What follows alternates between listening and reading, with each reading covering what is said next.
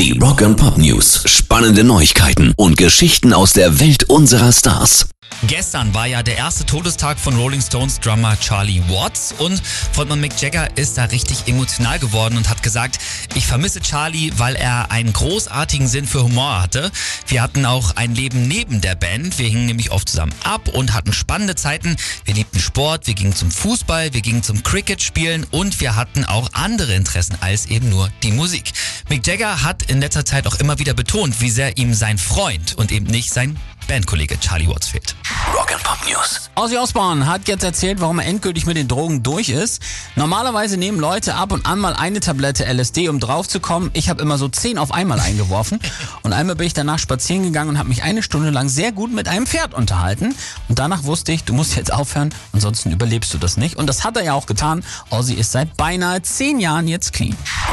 News. Hätte ich gerne miterlebt. Ja.